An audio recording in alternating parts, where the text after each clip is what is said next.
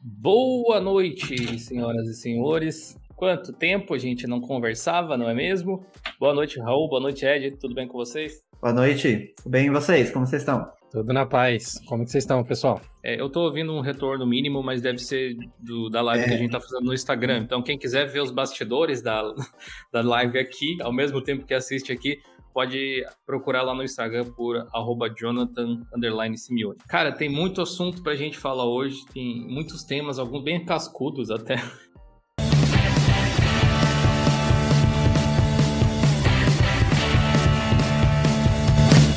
Esse episódio do Geocache conta com o apoio do OnlyOffice, que recentemente lançou a versão 7.1 de todas as suas plataformas. Então, tanto o OnlyOffice Workspace, que é a solução para cloud, quanto o OnlyOffice Editors, os editores do OnlyOffice, que são a suíte focada em desktop, receberam atualizações e a versão 7.1 está recheada de recursos legais. Agora você pode utilizar arquivos maiores com maior velocidade, ou seja, melhor desempenho dentro do OnlyOffice, além de ser a primeira versão que suporta oficialmente a plataforma ARM da Apple, o Apple M1. Então, clique no link que vai estar na descrição desse episódio, instale o OnlyOffice e entenda melhor como que o OnlyOffice pode te ajudar a ser mais produtivo com todas as ferramentas que ele oferece. Essa aqui também é mais uma live especial de O Linux Responde. A gente gostou muito da interação que tivemos no último mês, então todos os meses a gente tem a sessão de O Linux Responde. Acho até que se eu puxar aqui, ó, é, a telinha, dá para você ter uma noção um pouco melhor. Funciona assim, para quem não conhece, é, tem o um sistema de membros aqui do canal, onde você pode se tornar membro para apoiar o nosso projeto a partir de R$ 2,99 por mês. Tem também a, o segmento ali de Linux Play, que é R$19,99, e aí você tem acesso a conteúdos uh, premium, tem cursos, inclusive a gente tem um anúncio de curso para fazer hoje. Quem é membro já pode assistir lá, inclusive. E todos os meses eu faço esse post na aba da comunidade aqui, eu ou alguém da equipe faz esse post para coletar dúvidas, perguntas, sugestões de temas que os membros teriam e a gente vai responder aqui ao vivo para vocês as perguntas que a galera fez. Tem bastante perguntas. É, geralmente, uma dessas perguntas é utilizada como pauta ou como tema para um vídeo do canal. Quando são muitas perguntas relacionadas, parecidas, né, a gente acaba concatenando todas e fazendo um videozão sobre tudo. Mas nem sempre é o caso. E aí a gente não quer deixar passar essas perguntas, tanto para prestigiar a galera que apoia a gente diretamente através dos membros, quanto para criar conteúdo para vocês, porque as dúvidas que as pessoas têm pode ser as dúvidas que você tem aí, ou pode ser o pontapé inicial para uma discussão mais profunda, né? E a gente acaba também criando alguns outros conteúdos derivados, como por exemplo o Geocast, que é o nosso podcast. Você pode acessar geolinux.com.br/geocast para conferir o trabalho que a gente tem feito por lá. Esse aqui é o endereço. Ó. Só acessar tem vários episódios bem legais para vocês conferirem. Saiu um recentemente, em especial, que até o pessoal da NVIDIA compartilhou lá, que uh, foi a respeito do, da abertura de código dos drivers da NVIDIA, né? Teve um vídeo aqui no canal também. Foi, teve uma repercussão sensacional, internacionalmente até, inclusive, esse assunto. É, todo mundo da comunidade open source falou a respeito deles, vocês deram a opinião de vocês, foi uma interação super bacana. A primeira pergunta foi do Jonas Nunes. Muito obrigado por ser membro do canal e Jonas, muito obrigado a todos, na verdade, que mandaram as perguntas aqui, pelo apoio de vocês. É, Gil e equipe, seria legal um vídeo ou um comentário na live mesmo sobre as distros brasileiras em atividade, suas bases e outras características. E na visão de vocês, o que seria necessário para que uma distro brasileira tenha uma certa notoriedade mundialmente falando, né? A gente pode começar listando elas, né? A galera do chat pode comentar também quais são as distribuições brasileiras que mais gosta, mas assim, do topo da minha mente vem algumas, talvez Big Linux.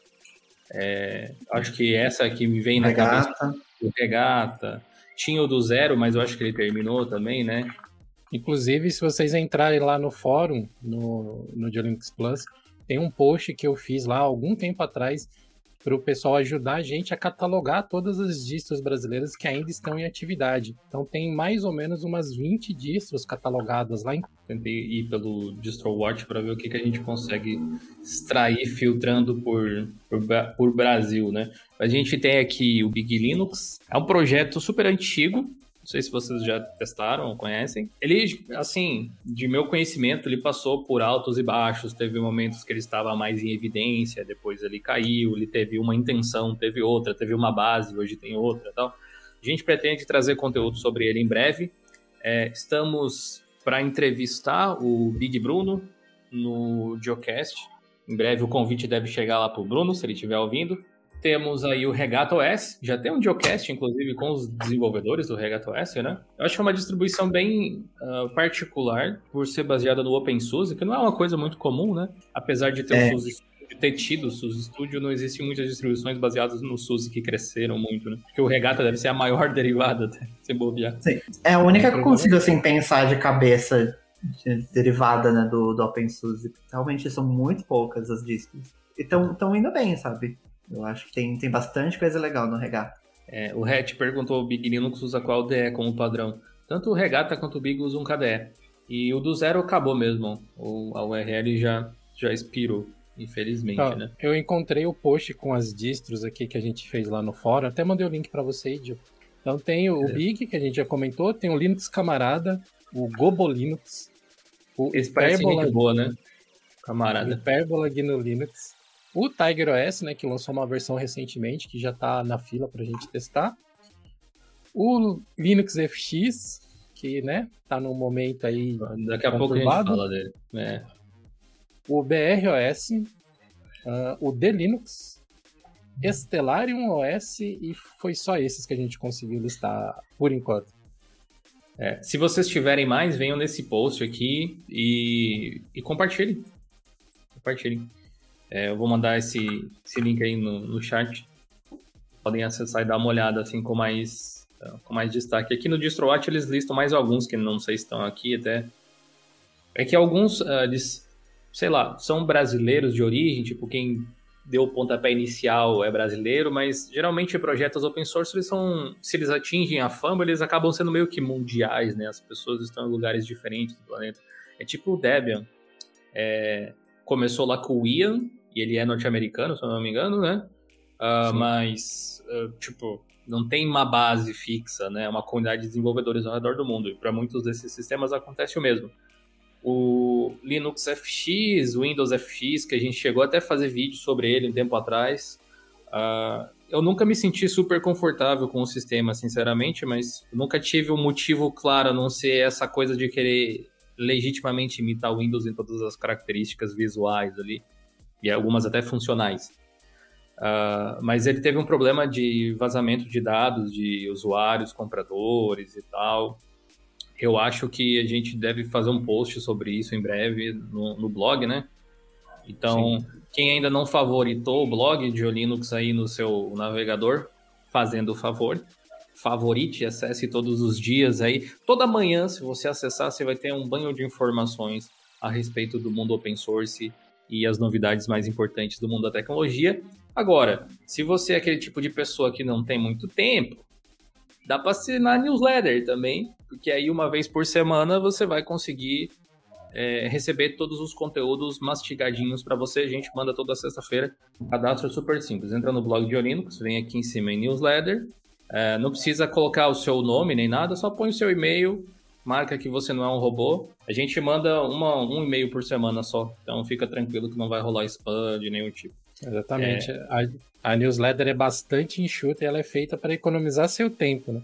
Então a gente tem todo um trabalho de edição lá no texto para você poder ler e absorver a informação muito rapidamente e seguir com a sua Exato. rotina aí sem maiores problemas. A gente estava falando sobre distros nacionais, né? A pergunta aqui do Jonas era a respeito das distros brasileiras em atividade, suas bases e outras características, e o que seria necessário para uma certa notoriedade mundial.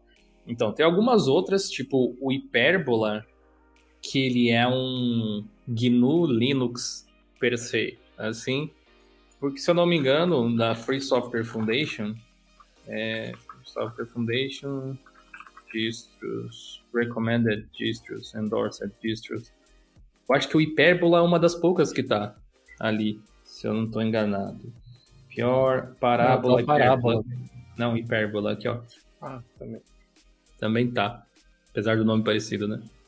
o, o, a Free Software Foundation é a, a única Eu acho que é um dos poucos projetos que diz assim, a gente não apoia mais tal distribuição. mas aqui, essa é uma das poucas, essa é uma distribuição a princípio brasileira, mas eu acho que hoje em dia também é mais é, é ampla. Tem o Gobo Linux, tem vídeo no canal sobre ele também, é uma distribuição originalmente brasileira, mas muito em inglês também. E um dos diferenciais delas é, especialmente, assim, é a forma de organizar a raiz do Linux. Ele não segue aquele padrão é, que a gente tem com as pastas, ele organiza de um jeito diferente. Não lembra nem o macOS de, exatamente, mas ele foge um pouco daquele padrão Unix, se eu não me engano. É faz um tempo que eu testei anos já, mas ele tinha tipo uma pastinha barra apps ou alguma coisa assim, se eu não me engano, e colocava os binários lá dentro, era uma coisa assim.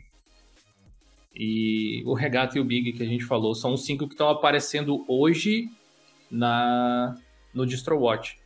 A gente sabe que tem todo um processo de submeter as, as distros aqui e tal, então não é porque não está aqui que não existe, claro, mas talvez não tenha ganhado notoriedade o suficiente ainda, está se popularizando, é popular em um nicho bem específico de usuários. Uh, inclusive, o nosso fórum aparentemente tem mais distros brasileiras do que o próprio é, DistroWatch. Então, se vocês forem lá, adicionem mais sistemas que vocês conhecem e, e show. Agora entra a nossa discussão aqui, um pouco mais uh, filosófica de empreendimento, de empreendedores e tal. O que, que seria necessário para uma distro ter uma certa notoriedade mundialmente, sendo que ela é ainda do Brasil? O que, que vocês acham? Quais são os fatores? Olha, eu acho que em primeiro lugar, acho que a parte mais óbvia, né, é comunicação toda em inglês. Porque, tipo, sem isso realmente, tipo, é muito difícil é. sair do Brasil. Não, não tem, não tem alternativa para isso, né? E pelo que eu vi ali, o Regata faz muito bem isso. Eu não sei quantas outras, quais delas têm comunicação em inglês também, mas o Regata eu sei que tem. Tem, tem blog em inglês, tem acho que perfil em rede social em inglês. Então, tipo, é um, um, um, bom começo assim. Mas eu acho que a, a outra coisa é meio que o que falta em todas as outras distros, quase não todas as outras, mas tipo, muitas delas, que é marketing. Que a gente sempre volta nisso, que é investimento em marketing, tipo, divulgar, divulgar a distro, divulgar o que ela, o que dá para você fazer com ela, que é uma, uma coisa que eu tenho visto muito, que, que eu acho que as distros Linux fazem meio que o pessoal do Web3 está fazendo. Que eles vai divulgar um produto, é tipo, ah, mas o meu produto não sei o que na blockchain, não sei o que na rede Ethereum. E, tipo, o usuário final, na maioria das vezes, ele não quer saber, tipo, qual é a stack que tá rodando por trás, sabe? Eu até vi um, um cara meio que fazendo uma brincadeira disso no Twitter, de, tipo, se os serviços da Web 2 fossem, tipo, divulgados que nem o Web 3. Aí tava, tipo, a página inicial da, da Netflix, que era, tipo, é, é, assista vídeos é, construído na AWS Cloud. E, tipo, realmente, pro usuário final isso não importa. Então, tipo, apesar da, da, gente gostar dessa parte técnica, a gente achar legal como foi construído, como que a distro é construída, meio que isso não é tão importante para o usuário final quanto, tipo, o que você pode fazer com essa distro. Tipo, eu posso jogar mais fácil, eu posso trabalhar de maneira mais fácil, já vem com esses softwares aqui pré-instalados. Acho que é focar mais nisso, do o que dá para fazer com a distro, do que necessariamente, tipo, qual é o tema que vem ou qual é a tecnologia por trás. Apesar de ser legal ter mostrado também mas não deveria ser o foco.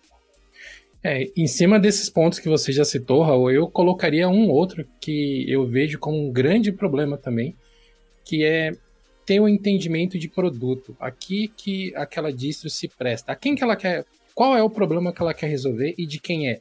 Porque assim fica muito mais fácil você atingir um público. É, eu converso, eu tenho entrevistas de marketing, por assim dizer, quase que diariamente com clientes que eu atendo na minha agência. E sempre que eu pergunto, ah, qual é o seu público-alvo? Ah, é normal eu escutar todo mundo. E se o seu público é todo mundo, significa que você não tem público nenhum, então, porque o seu, o seu é. público ainda não tem personalidade, você ainda não tem um alvo. Você não está tentando resolver o problema de alguém em específico. E eu sinto essa falta de personalidade de produto em várias distribuições Linux ao redor do mundo. Isso não é uma exclusividade das distros brasileiras, mas com certeza seria um fator extremamente diferencial para uma distro brasileira se ela mirasse num nicho e tentasse resolver aquele problema. Resolveu aquele problema? Escolhe um outro problema e tenta resolver aquele outro problema. E assim sucessivamente. Assim ela vai ganhar muito mais mercado muito mais rapidamente. É, eu acho que eu concordo com vocês, assim, mas é uma coisa que, tipo, você pode discutir até por horas, eu acredito que tem, especialmente se você descer nessas nuances todas, porque, teoricamente, o Windows é um sistema para tudo, e ele é bem popular, mas tem a diferença de que eles fundaram esse segmento. É, então, nem... as coisas cresceram no entorno do Windows, é diferente, né? É um, é um, comparativo que eu já previa alguém fazendo, então eu já quis falar exa exatamente isso, assim. E a gente vê que o Windows nem sempre é a melhor solução para todas as atividades que você vai fazer, justamente por ser bem genérico, às vezes, uh, e acaba tendo esse ponto fraco. É, em relação a... Sim. Dá pra ver o, pró o, próprio Mac, né? Que tem uma empresa trilionária por trás, eles têm um foco também. Que, tipo, você é vê um que. que exemplo, a, a, apesar deles quererem abraçar todo mundo ali no marketing, essas coisas, você vê que eles têm um foco em pessoal criativo. Então, tipo, eles não tentam pegar o público gamer, por exemplo, porque não conseguiria, né, inclusive. Mas, tipo, você vê que, mesmo com uma empresa trilionária por trás, eles têm um foco, sabe? Então, tipo, é, eles Sim. conseguiriam se assim eles o quisessem, na verdade. Porque Sim, é. não é falta de poder de hardware, é desinteresse mesmo. Cara, não, Nem não importa dinheiro, né? esse mercado. Exato. É. Mas eu tenho, eu tenho um outro ponto que eu queria destacar também, que eu sempre falo isso com o pessoal, que também é um grande problema é, ao longo de diversos softwares open source, né, de código livre. É que geralmente esses softwares, essas distros, elas são criadas por programadores ou pessoas que estão tentando resolver um problema delas mesmas. E aí, de tanto resolver o problema delas mesmas, elas resolvem empacotar isso de uma forma que possa chegar a mais pessoas. Tem, e tem isso. Olhar, e aí isso se conecta com o que eu estava falando antes, é que você tem que começar a olhar para o problema dos outros, além do seu problema também. Porque às vezes a distro ela é tão a cara de quem faz aquilo que quem não se identifica com aquela pessoa acaba criando um distanciamento do projeto. A Canonical é, sofreu disso vale, por um tempo. Vale para distro e vale para um software único também, né? É, às vezes, tipo, aquela coisa. O, bom, o mundo Linux sofreu. Não sei se dá para dizer que sofreu, mas, tipo, aconteceu assim por muito tempo, que é aquela coisa, não, a interface tá boa para mim. Eu entendo o que ele faz. É óbvio, tipo, sem se preocupar em estabelecer algum padrão, algum guideline visual, aquela coisa de ser fácil para alguém que não conhece o software e tal. Hoje em dia essas coisas elas estão bem diferentes. Assim, a gente vê vários softwares seguindo num, num modelo de desenvolvimento diferente, pensando em ser amistosos para os usuários e tal. E definitivamente a gente está na vanguarda do Linux aí é, é inacreditável, mas continua crescendo, crescendo mais e tal. Mas respondendo a pergunta lá do nosso nosso membro uh, Jonas a respeito do que, que seria necessário para uma distro brasileira ter uma certa notoriedade mundialmente. Acho que a parte de ser inglês é essencial, como o Raul falou. Inclusive, dá para ser inglês primeiro e não português, se você quer reconhecimento mundial. Que a gente aqui usa muita coisa em inglês mesmo falando português. Então, se você quer reconhecimento mundial, inglês primeiro. E pode ter um excelente suporte em português também, claro.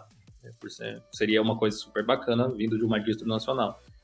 É, a questão é que, se você parar para pensar, a região de onde nasce a distribuição, ela não importa tanto assim. Às vezes tem alguns preconceitos envolvidos com certas regiões do mundo. Tipo, acredito que distribuições chinesas, russas, tal, não vão fazer sucesso nos Estados Unidos, por exemplo, ou alguma coisa do gênero, e vice-versa. É, não, não vão fazer tanto. Mas tirando esse aspecto, é, que é quase cultural de algumas regiões aí, é, pouquíssimas distros, independentemente de onde elas surgiram, fizeram um sucesso em larga escala ao longo do tempo. O que existe de grande hoje é Red Hat, Fedora, Ubuntu, Debian, OpenSUSE, algum derivado talvez do Red Hat, tipo o CentOS, o SUSE, e Talvez algumas mais de uso particular, tipo o Alpine Linux, que é bem popular para Docker, para containers, ou alguma coisa mais voltada para cloud, tipo o Amazon, aquele é o Amazon Linux, acho que é o da Oracle, é, uhum. e, e, coisas do gênero, assim. Daí para baixo você tem alguns, alguns que se destacam dentro da comunidade de Linux, mas aí é um outro nível já. Tipo, Ubuntu é uma tecnologia que as pessoas usam para construir coisas. Não é só um sistema operacional. É isso que é importante de, de se ver.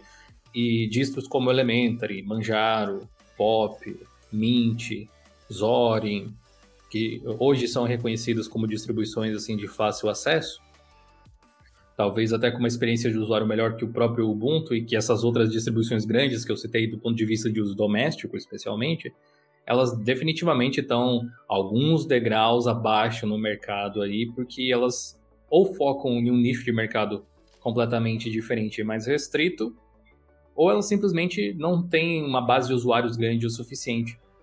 E isso não tem a ver com o local de onde elas nasceram exatamente. Mas acredito que para ganhar notoriedade internacional precisaria ser um projeto que chegasse com alguma proposta, enfim, junto. Acho que hoje em dia até dá para dizer isso, sabe? Eu estava analisando hoje o Ubuntu Kylin, que deve ter vídeo no canal aí nas próximas semanas. É tipo o que eles fizeram lá, só que lá é para o mercado chinês, então tem algumas coisas que limitam o nosso uso. Mas é tipo juntar as coisas boas que existem, soluções que já existem, entregar para o usuário de uma forma coesa ou o mais coeso possível, com todas as abstrações imagináveis que se, se conseguir colocar uh, dentro de um design que faça sentido, que as aplicações pareçam pertencentes a uma mesma coisa. Eu não sei se esse é o segredo do sucesso, muito difícil dizer. Tem até um vídeo no canal aqui que a gente fala a respeito de elementos que fazem parte de um produto que faz sucesso, baseado numa pesquisa britânica, que vale a pena vocês assistirem, mas tipo, pode ser uma forma de se destacar de algum jeito. O Linux FX mesmo lá, o Windows FX, se destacou sendo a cara do Windows. Na cara de pau, assim. De repente, uhum. alguma coisa do gênero vai fazer sucesso também. Desconsiderando os problemas legais eventuais que apareçam aí. O Paixa mandou a seguinte pergunta. Olá, Di, você já considerou seguir um, por um caminho radical de FOSS, evitando absolutamente qualquer software proprietário? O que você acha do movimento da Free Software Society? Abraços. Nunca. Nunca pensei. Já fiz, assim, alguns exercícios mentais, no melhor estilo Einstein, tentando imaginar como seria é, a, a situação e tal mas não. Eu, até porque eu não vejo como algo negativo software proprietário, então não faria muito sentido. E o que eu acho do movimento da Free Software Society? Bom, eu acho que é uma forma das pessoas manifestarem algo que elas acreditam, então acho que eles têm todo o direito de agirem dessa forma, desde que não tentem obrigar ninguém a seguir o que eles acham, né? Então tá, tá safe, não tenho nada contra, nem nada extremamente a favor, assim, mas eu prefiro softwares open source quando eles forem open source mas o meu ponto de corte não é se ele é aberto ou fechado, porque dependendo do software eu nem vou saber analisar o código de toda forma. É mais uh, se funciona ou se não funciona, sabe? Se ele me ajuda a realizar uma coisa importante, me ajuda a realizar o meu trabalho. Eu sou mais nessa coisa mais neutra, talvez. É, o Duque Copas. Um tema que me veio à mente é sobre a instalação do programa de declaração do imposto de renda. Eu lembro que tive enormes dificuldades em fazer o meu funcionar no Ubuntu, tanto que ainda estou no 20.04 com medo de dar problema. E aí teve o Almir aqui que comentou que nem precisa instalar nada agora, você pode fazer a declaração online. A minha levou dois minutos aproveitando os dados da Receita. Então, então tem essa solução. Se eu não me engano, lançou uma versão Flatpak também, né? Sim. Tem um software da Receita em Flatpak e também no nosso fórum lá tem um post que uma empresa brasileira de tecnologia criou um multi-instalador para diversas ferramentas principalmente para empresas, né, que fazem conexão com a Receita, com a Polícia Federal, para você uh, poder emitir diversos. Você o nome tipos. do aplicativo? Acho que é Receita Net, né, o, da, da, Receita Federal. Não era mais. Ah, é, é escrevi Rece... IRPF. Aí, ó. File your taxes in Brazil. Que chique, né? Mas aí, ó, tá em Flatpak, então se qualquer distro, né, vai conseguir instalar. É uma das formas. Dá para fazer por aplicativo também, celular, por Android. Várias formas aí de você. É, isso de, de fazer no Android eu acho que é sempre uma boa. É o que eu faço agora com aplicativo de banco, né? Meio que eu desisti de, de usar aplicativo de banco no PC, porque é sempre aquela dor de cabeça, e no, no Android é só instalar aplicativo e usar. Às vezes acaba valendo mais a pena. Talvez não seja a solução mais prática, mas. É, é uma alternativa. A Manuela Cristina mandou a pergunta: Uh, olá, equipe de Linux. Olá, Manu. Pensei melhor em que pergunta fazer e decidi. O que vocês acham da instalação de Windows pirata em assessorias técnicas de informática? Eita, ela pensou bem mesmo, né? Fazer essa pergunta. Vou começar a fazer serviços de informática e não queria ter que baixar o Windows pirata, não acho certo. Queria até trazer mais pessoas para o Linux com esses serviços. Abraço de Santa Catarina, parabéns pelo incrível trabalho que vocês fazem. Obrigado, Manu. Ah, bom, eu vou passar a bola para frente primeiro aí. Cara, instalar software pirata, independente de qualquer tipo de software que seja, é errado.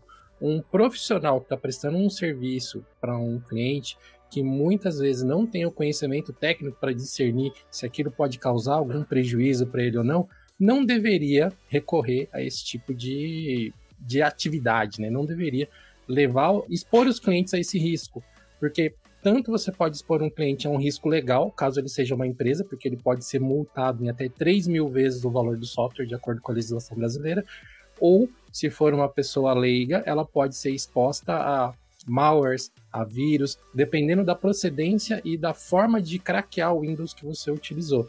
Então, como um profissional de tecnologia que está lá para ajudar as pessoas a resolverem problemas, eu não recomendo que você exponha essas pessoas a mais possíveis problemas. Então, instalar o Windows Pirata não é uma solução. Se a pessoa não tem uma licença, é, eu recomendo que não instale, né? Não, e sim, você vai perder alguns clientes se você fizer isso, mas você vai ganhar muito mais tranquilidade e vai poder tocar o seu negócio sem ficar se preocupando se alguém alguma hora vai bater na sua porta te acusando de ter instalado software pirata na máquina dela e ela teve problemas. Ah, é, eu acho inclusive que tem alguns casos, na verdade, que nem precisava, inclusive, instalar pirata, porque, tipo, dependendo, sei lá, num notebook, se o notebook já veio com Windows, muito provavelmente você vai ter a licença ali, sabe? Às vezes, se não me engano, na própria placa-mãe, né? Você coloca ele já. É, ele fica atrelado ao hardware, né? Tem, os, tem, os que tem, tem os Windows com licença OEM são assim. Tem muitos casos que realmente não precisa colocar o Windows pirata, mas tipo, o cara tá ali naquele processo já dele, tá acostumado, acaba colocando sem precisar, sabe? Do ponto de vista de quem for empreender, tem forma de você lidar com isso. Assim. Você pode comprar chaves do Windows. Tipo, não, eu, eu, não sei se já ocorreu assim, mas você pode ligar para a Microsoft e dizer: olha, eu tenho uma empresa que formata computadores, eu quero comprar um lote de chaves para vender. Faz um desconto. É uma forma. Outra forma seria você usar essa coisa de você não instalar um Windows pirata como marketing. Porque basicamente todo mundo que faz isso está fazendo algo ilegal, teoricamente, ou errado, ou enfim, você pode usar qualquer argumento, você pode usar isso como marketing até. Na minha empresa a gente só instala uh, software original. E ter de repente aí a parte de Linux como um, um serviço à parte, uma possibilidade para as pessoas, mostrar para elas você pode até outras ideias de empreendimento, você pode criar um clube de assinatura de suporte, por exemplo. Se, é, se você vai instalar com Linux, o sistema operacional é gratuito, a pessoa paga algum valor mensal e tem suporte uh, sempre que ela quiser. Sei lá, tem ideias aí para você fazer tem... com isso, assim. É, assim como você, Manu, também não achou certo. Então. Tem, tem muitos casos também de passar, de passar a responsabilidade da chave para o usuário. É o que a Pichal faz, por exemplo. Quando eles vendem o computador com Windows, eles vendem já com Windows Trial. Aí se o usuário vai comprar ou não o que ele vai fazer depois, a responsabilidade é dele. Se é o mais certo ou não, depende, mas tipo, ainda você está instalando a, a ISO oficial ali, tá em trial, uhum. mas, mas você tem que deixar claro também, você não pode instalar um trial falando que você está instalando ele fechadinho, sabe? Isso é bem complicado porque muitas pessoas não vão saber o que fazer. Aí elas vão pegar o computador, botar embaixo do braço e levar no primeiro lugar mais próximo. E pode ser que alguém é. vá lá e bote o Windows pirata. Então, não sei, deixar pro, pro usuário, né, que muitas vezes é leigo, resolver isso. Tira a, a responsabilidade de cima do profissional, né, joga pro cliente, mas não resolve o problema do cliente. Sei lá, é uma prática Sim. que eu não faria, pelo menos, como analista de sistemas, economista de suporte. Não, é, também não acho que seja a melhor solução, mas é uma alternativa, sabe? Acho que principalmente quando é venda de hardware, assim, até faz sentido, porque, tipo, não, você não tá dando suporte ali, né, pelo, pelo sistema. É. Sim, sim, realmente é. é. Eu acho que, primeiro que se o seu ganha-pão é instalar, tipo, sistema operacional e aplicativo que seria pago pirata, tipo AutoCAD, coisas assim, é um modelo de negócio bem frágil, né? Tudo bem que pode, tipo, ser o sustento. Eu conheço muita gente que trabalhou assim. Eu até trabalhei numa empresa que formatava computadores e eu seguia ordens, né? Basicamente. E alimentou a minha família. então não dá para dizer que não seja alguém tentando trabalhar. Tipo, não é esse o problema. Mas é um modelo de negócio frágil, sabe? Se as empresas quisessem, elas podem facilmente é, bagunçar isso, assim. Então, é interessante pensar em, assim como software, muitas vezes, transformar o seu modelo de negócio em um serviço que, que você pode ofertar ali para as pessoas. Ou, se você quiser, se a pessoa realmente quiser, olha, eu quero instalar software pirata ou desativado ou qualquer coisa desse tipo, você pode até fazer um contrato dizendo, se isentando de responsabilidade, dizendo que a pessoa pediu para fazer essa ação e tal eu consulte um advogado para ver se isso tem algum fundamento, sabe? Mas eh, não importa, até alguém falou no chat assim que acha que é até moralmente aceito piratear Windows porque é, é um monopólio, é muito caro, qualquer coisa assim. Olha, muita coisa que é moralmente, seria moralmente aceita, não é aceita legalmente, infelizmente. Então não é esse o ponto, independentemente do que a gente acredite. Sim. É, tem, tem várias coisas aí que não vem, a, não vem a calhar eu falar aqui que eu não defenderia moralmente, mas que são lei, por exemplo. É... hora de tomar multa não adianta.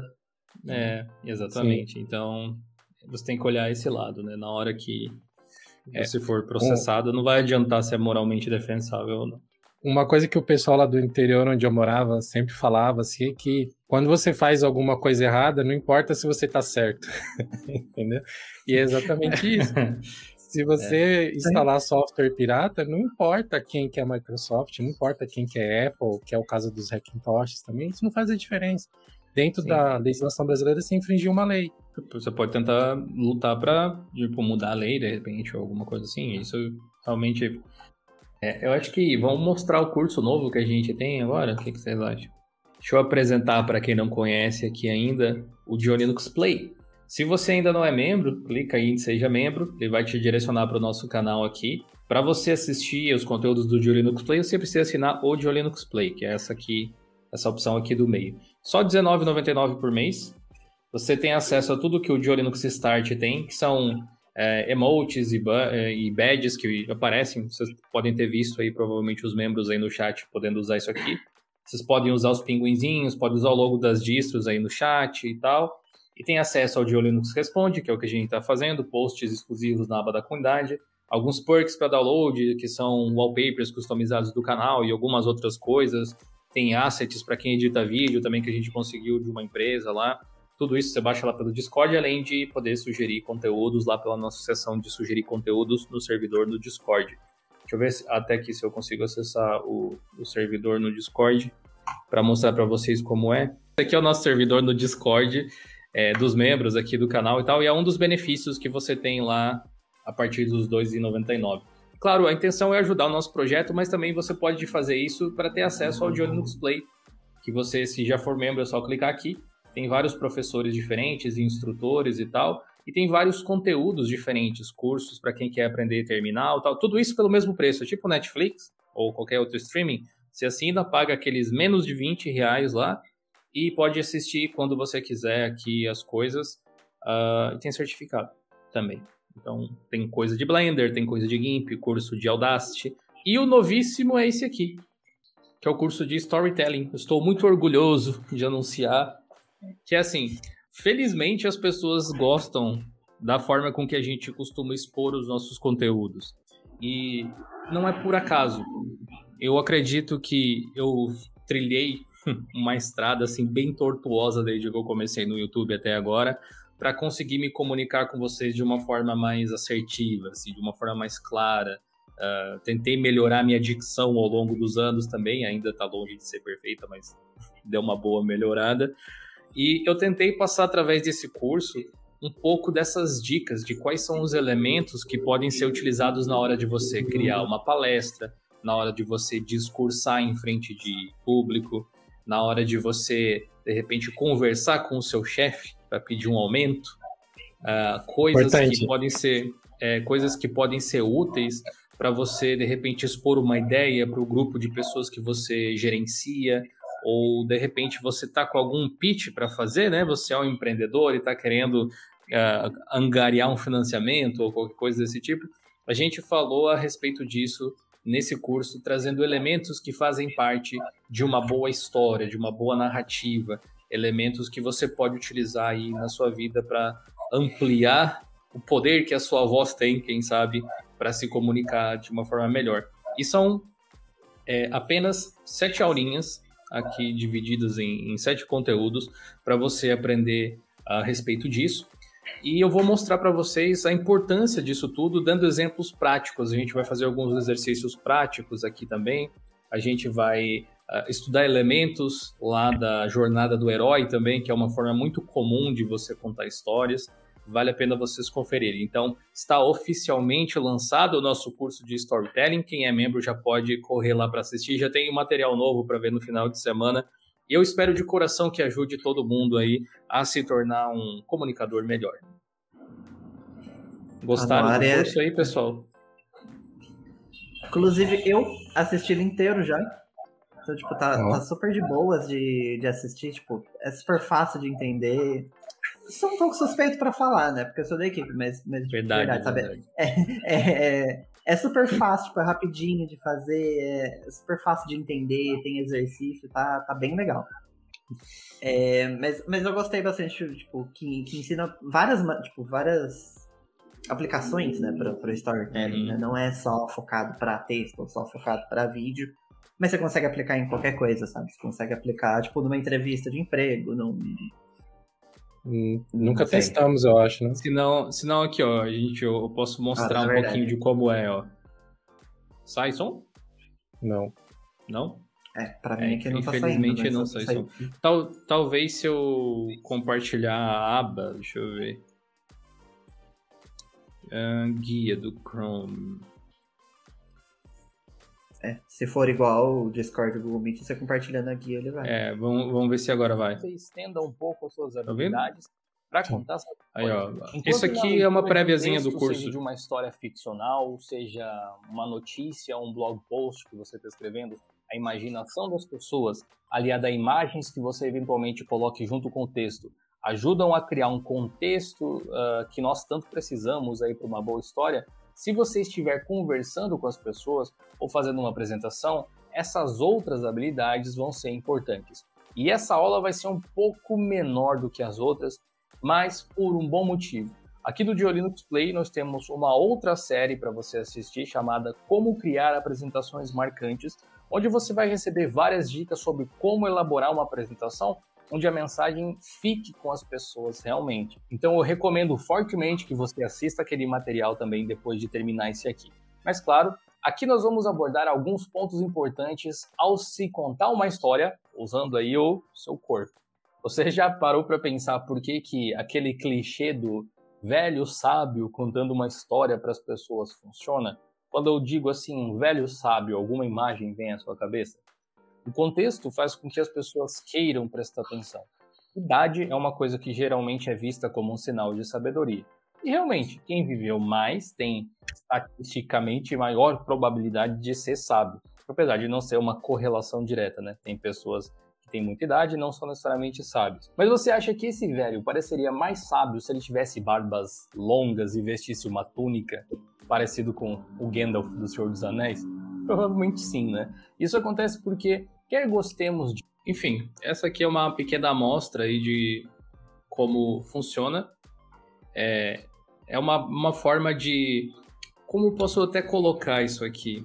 É, a gente tinha uma necessidade, até mesmo dentro da própria equipe do Diolinux, de melhorar nós mesmos aqui para fazer as apresentações. Então, eu pensei nesse tipo de conteúdo de uma forma que pudesse ajudar tanto a nossa própria equipe, então é um conteúdo de qualidade o suficiente que a gente usa para os nossos treinamentos internos. Todas as pessoas que entram para produzir vídeos e conteúdos aqui no Diolinux vão ser obrigadas a fazer esse curso, inclusive. É, quanto acredito que pode ser útil aí para vocês também. Então a gente fala sobre a parte escrita, a parte falada, discursada, a parte de vídeo, juntando tudo com áudio ter uma amostra, por exemplo, ali uh, feita com edição de vídeo, da diferença que dá de você colocar alguns elementos, efeitos sonoros e tal. Eu realmente espero que vocês curtam. Então, tá lançado aí. Quem não conhece e quer saber mais a respeito do Diolinux Play, pode acessar lá play.diolinux.com.br. Uh, ah, a próxima pergunta é do Vinícius, o nosso advogado aqui, entre os membros. Como está o Ubuntu DDE? Saiu a versão 22.04? Caberia uma review de como está o projeto no canal? Pelo que eu saiba, não saiu ainda não. Até fechei o meu navegador aqui. Deixa eu abrir ele de novo. Mas eu acredito que não mesmo. Ubuntu DDE, né? Que não é uma versão oficial, não é uma flavor oficial do Ubuntu. Acho que tá na 21.10 ainda. Geralmente, assim, a gente não perde vaza, como se diz. Sempre que tem uma notícia, uma, um lançamento assim, a gente publica no fórum, no blog, no canal. Sempre tem. Nesse caso aqui, pode ser que a gente deixe passar. Às vezes acontece, mas aqui não é o caso. Pelo menos por enquanto. Então, eu acredito que o problema deles, ó, tá vendo aqui ainda 21.10, é que é meio difícil portar do Deepin pro Ubuntu, porque a base é diferente, né? eles precisam que os pacotes entrem no Debian Testing, eu acho, para conseguir lançar na nova versão LTS do Ubuntu. Então, que deve ser essa questão. É, porque o Deepin usa o Debian estável, né? E aí os pacotes precisam ir migrando até chegar na versão na qual a LTS do Ubuntu se baseia, que se eu não me engano a LTS é baseada no testing. Hum. E aí? Pode ser isso. Mas não tenho nada a acrescentar em particular a essa distro aqui e tal. Uh, usa, se quiser. Talvez seja melhor usar o Manjaro. É, porque ele, ele é na, naturalmente meio atrasado. Já é um projeto pequeno e tal. Quem sabe um dia se torne uma flavor. Em breve eu quero fazer um conteúdo a respeito das flavors. Porque eu andei estudando essa semana a documentação da Canonical e tem bastante passos e coisas que eles ofertam para quem é uma flavor oficial e tem tipo um controle de qualidade envolvido assim que às vezes a gente nem se dá conta. Então, Mint, Pop, Elementary são derivados do Ubuntu, do Zorin, de sucesso relativo até, mas não são oficiais. Eles não têm esse aparato que Lubuntu, Xubuntu, Ubuntu Mate, etc. tem. E o Ubuntu DDE é mais um desses que não tem esse aparato ainda. Uh, o Arthur perguntou quais são boas distros para se levar em um pendrive por aí, para usar em computadores de uma biblioteca, por exemplo. O que, que, vocês acham? Olha, na verdade, a única que eu consigo lembrar de cabeça é Slack o nome, né? Porque eu realmente eu, é, essa área eu nunca eu, eu, nunca testei, então realmente eu não sei se tem alguma melhor, mas da que me vem na cabeça é a Slack mesmo. Olha, eu votaria no Zorin Lite, porque a detecção de hardware deles é muito boa e a chance de funcionar em computadores mais fraquinhos, assim, que é o que normalmente você encontra em escolas, vai ser maior. Então, acho que o Zorin Lite é uma boa pedida, com certeza. É, eu acho que como você está rodando a partir do pendrive, se você considerar o modo live, né? Quase qualquer distro tem um modo live. Então você sim, pode sim. supostamente rodar qualquer uma, quase mas considerando que você já vai rodar a partir de um pendrive e, e pode ser que o pendrive não seja muito. Uh, pendrive não, o computador onde você vai conectar não seja muito eficiente, quanto mais leve for, melhor, né? Interface simplista e tal, até porque você não vai, acredito, fazer muita coisa além de pesquisa ou alguma coisa do gênero. Então, basicamente, você precisa um navegador. É, o Felipe disse que a live do Insta tá com eco. É que não tem como tirar todo o volume, deve ser por isso. Infelizmente. É, a gente já pode até aproveitar esse, esse lance e fazer uma propaganda do vídeo de hoje que saiu no Johnny Clips. Se a gente estivesse usando aquele microfonezinho lá separado, talvez a gente conseguisse fazer essas lives com som ah, de boa ah, qualidade. Né? Pois é. Vocês ficaram sabendo que existe um outro canal do Diolinux no YouTube? Tum, tum, tum. Ah. Quem não está inscrito lá, por favor, dá uma checada, porque tem alguns conteúdos que vocês vão com certeza gostar muito. Eu, inclusive, é, é, eu ia dizer exatamente isso. Além de ter a beleza do Raul presente constantemente, aí você vai ter pelo menos uma vez por semana um vídeo de notícias do mundo Linux, fazendo um resumão de tudo, que é o de Linux News, que é o Raul que apresenta. Então, corre lá para dar uma olhada. Tem cortes das lives, provavelmente as respostas que a gente fizer hoje, algumas delas vão virar clips aqui também. Uhum. Então é uma forma de, de você uh, acompanhar. Se inscreve lá, se ainda não for inscrito. Diolinux Clips, youtube.com.br Diolinux Clips. Para quem quer consumir mais conteúdo do, do Diolinux, lá tem quatro vídeos por semana. Toda segunda, quarta, sexta, sábado. Amanhã tem vídeo novo, 11h30 da manhã. Toda quarta-feira tem o meu rostinho por lá, falando das notícias da semana. Então, Quem, quem quiser, tamo, tamo lá. É, e, e, vocês podem sugerir, a gente faz tutoriais e coisas por lá também, mas vocês podem sempre sugerir conteúdo. Então, é, a gente está querendo desenvolver esse outro canal também. Se vocês puderem dar essa força, vai ser muito bacana. A gente falou de algumas distros aí, mas eu acho que Ubuntu, qualquer XFCE na real é uma boa. Ubuntu Mate talvez seja uma boa também. Mas acho que o Slacks é bem um, uma pedida interessante. Perguntinha do Danilo. Danilo Viana, obrigado aí, Danilo, pela participação. Dicas de como se manter curioso e seguir nos estudos. O que, que vocês fazem quando vocês estão meio desanimados em relação a estudar alguma coisa? O que, que acaba motivando vocês de novo? Boletos? ah, é uma motivação e tanto. Não vou negar. Brincadeiras à parte, assim, cara, esse é um desafio quase que intransponível, né? Então você tem que estabelecer a meta e ir lá descascando ela um pouquinho de cada vez. O que eu faço algumas vezes simplesmente é trocar para outra coisa, ir fazer outra coisa, quebrar o foco um pouquinho e depois volta naquilo que você já não estava mais tão interessado assim, porque você já deu uma descansada na cabeça, às vezes você consegue acabar focando novamente naquilo. Né? Honestamente, eu acho que eu não tenho muitas dicas, porque acho que eu sofro um pouco disso também, eu acabo estudando só o que eu realmente gosto muito, que aí flui de maneira meio natural. Por sorte, né, trabalho com conteúdo que eu gosto bastante, então, tipo, pra mim é muito fácil estudar sobre Linux, sobre tecnologia no geral. É, não, é, eu, eu tô aqui. É difícil dar essa dica porque eu tô num, num, ponto de privilégio ali, né? Porque as coisas que eu acho chato eu simplesmente posso não estudar mais, sabe? Tipo, desistir de estudar daquele assunto e, e acaba ficando só no que eu gosto, sabe? Porque meio que calhou do meu trabalho ser exatamente do que eu gosto de, de estudar. Mas eu acho que realmente essa dica, tipo, você ir quebrando em, em, em, vários estudos pequenos, porque você pensar, tipo, nossa, eu tenho que, sei lá, passar uma hora estudando, eu tenho que, sei lá, estudar tudo de uma vez, você vai ficar de saco cheio, você vai começar a não prestar muita atenção, sabe? Você começa a ir dando aquela desligada. Eu acho que você ir quebrando em, em, várias etapas pequenininhas, ou, tipo, sei lá, se é um curso com várias aulas, tipo, fala, não, ah, hoje eu vou assistir aula 1, amanhã eu vou assistir aula 2. E tem uma uhum. dica, acho que do, do Matt Diavela, que ele, que ele já ensinou há muito tempo, que eu, que eu acho legal, que é, pra, na verdade, é para transformar em um hábito. Mas você pode né, criar o hábito do estudo. Né? para isso. Ele, uhum. É. E que é a, regra dos dois dias. Que, que se você tá querendo criar um hábito, você, tipo, não pode ficar mais que dois dias sem fazer aquilo. Então, tipo, beleza, tipo, sei lá, estudei segunda, terça, quarta. Quinta-feira você tá tipo, nossa, estou de saco cheio, não quero estudar. Tudo bem, você pode pular esse dia. Desde que você, tipo, no dia seguinte você volte e você não fique mais que dois dias sem. Porque senão você começa Sim. a quebrar esse, esse, esse hábito.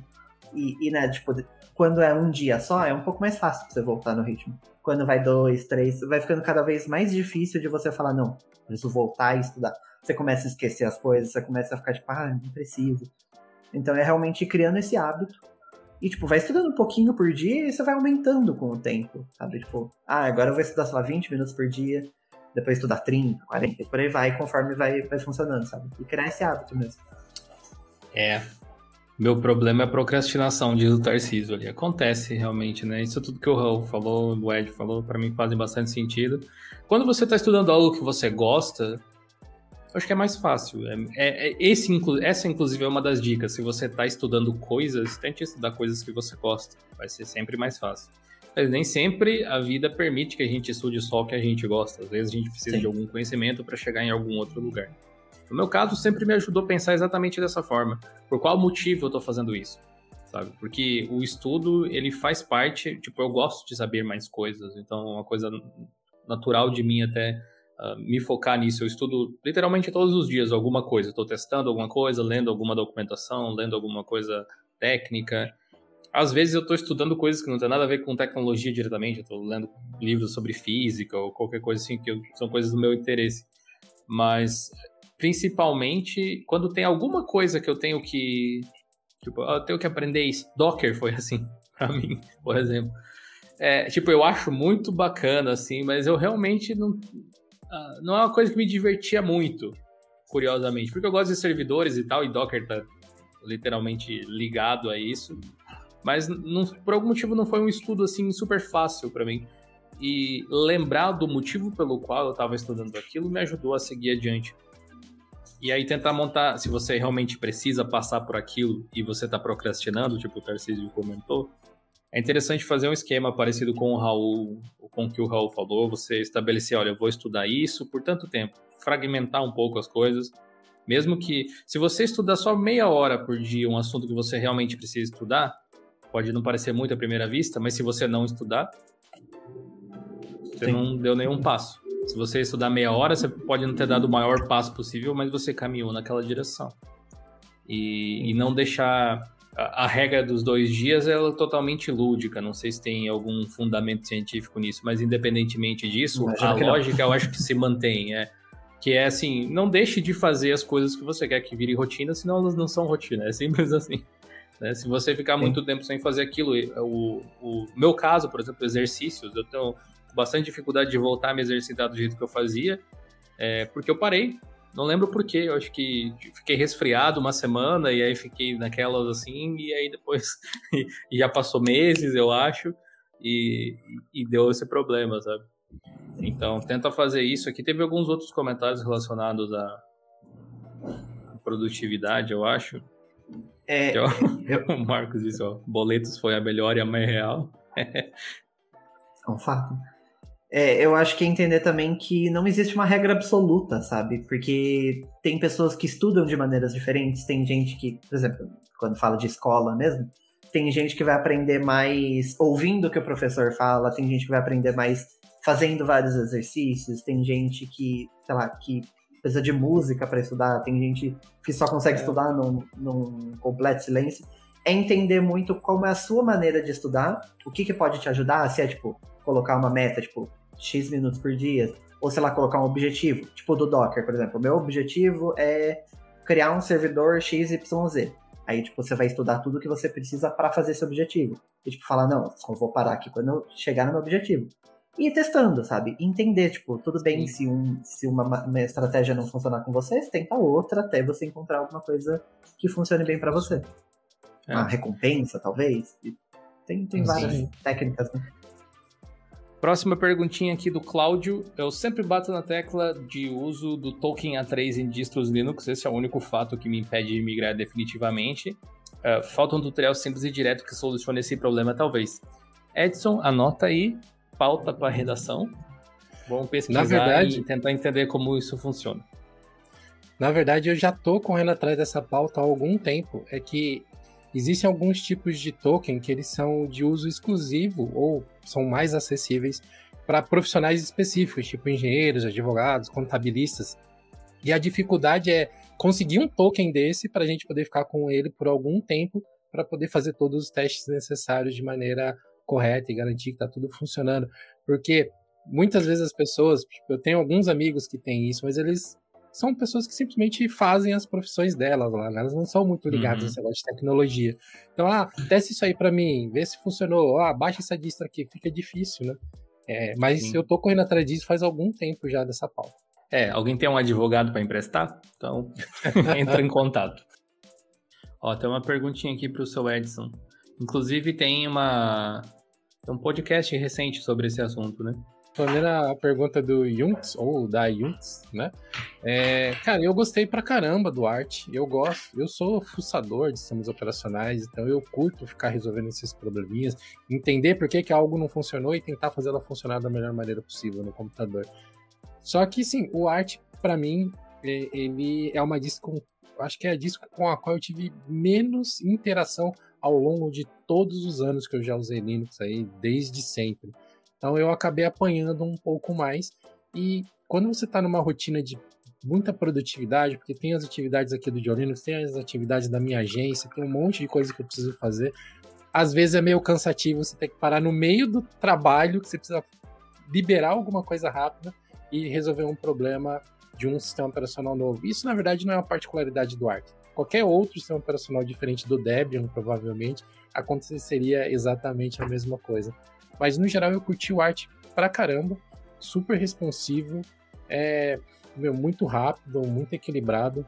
Então, é uma distro que eu recomendo. Se você é um usuário que já tem uma certa facilidade em identificar problemas e dar uma pesquisadinha numa documentação que geralmente vai ser em inglês e desenrolar, o Art é um bom lugar para você brincar por algum tempo. Cara, cheio, cheio de recado. Hora de jabá, hora de jabá, hora de jabá. Vai que é tua, Edson.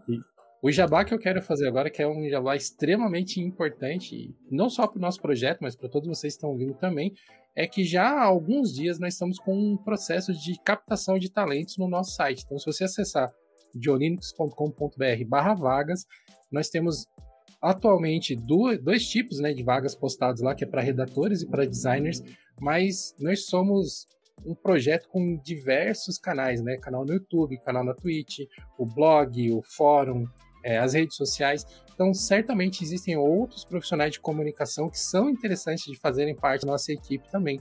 Então, se você é um, uma pessoa que trabalha com comunicação, que gosta de tecnologia, que se identifica com os valores né, que a gente sempre propaga aqui no projeto de Linux, entre em contato com a gente lá, manda um e-mail, manda uma apresentação né, do seu trabalho, das experiências que você já teve trabalhando com comunicação, que quem sabe nas próximas lives no futuro você não vai estar aqui com a gente também ajudando a levar conhecimento e tecnologia para mais pessoas. Né? Tá coletando talentos realmente. A gente tem intenção de expandir o projeto, a gente tem essa ambição boa assim de levar mais informação para as pessoas e a gente só vai conseguir fazer isso com o apoio de mais gente. Então é só entrar no site de linux.com.br, vem aqui até vagas, é, e aí vai ter aqui a opçãozinha para você tipo, mandar um e-mail. É simples assim. Tem uma descrição você pode se apresentar da melhor forma que você quiser. Pode mandar é, um currículo, por exemplo. É bem interessante que você mande é, alguma coisa que demonstre as suas habilidades em relação ao que você está se candidatando. Então, se você é um redator e tem textos públicos na internet, você pode mandar, é, de repente, esses textos para a gente dar uma olhada e tal. É, se você é designer, manda aí o seu Behance, por exemplo, alguma coisa do gênero pra gente dar uma olhada no seu trabalho, seu Instagram, o que for. Pinterest, independentemente, sabe? Então, quem tiver interesse, pode mandar aqui. Se por acaso você tem habilidades em alguma outra área que não uma dessas aqui, você gostaria de participar do projeto, você pode mandar um e-mail da mesma forma, tá? A gente está buscando nessas áreas, criando esse banco de talentos nessas duas áreas, mas não quer dizer que a gente não possa utilizar desenvolvedores, de repente, uh, mesmo que seja para trabalhos mais pontuais ou alguma outra coisa. Então, sintam-se à vontade aí a, a, participar. Estão todos convidados. E é isso, né, gente? Muito obrigado aí pela participação de todos. Foi um prazer passar a noite aqui com vocês mais uma vez. Essa frase fora de contexto vai ser incrível. E a gente se vê, quem sabe, na próxima live aqui do canal ou nos nossas outras mídias, no canal de Linux, no Linux Clips, no Geocast, em tudo que é lugar. Se quiserem ver o rosto magnífico do Raul com mais frequência, assinem lá o de Linux Clips. Se quiserem ouvir a voz aveludada do Edson, assinem lá o, o Geocast no Spotify para vocês seguirem, ou qualquer outro é, aplicativo que vocês preferirem. Valeu, gente, e até uma próxima.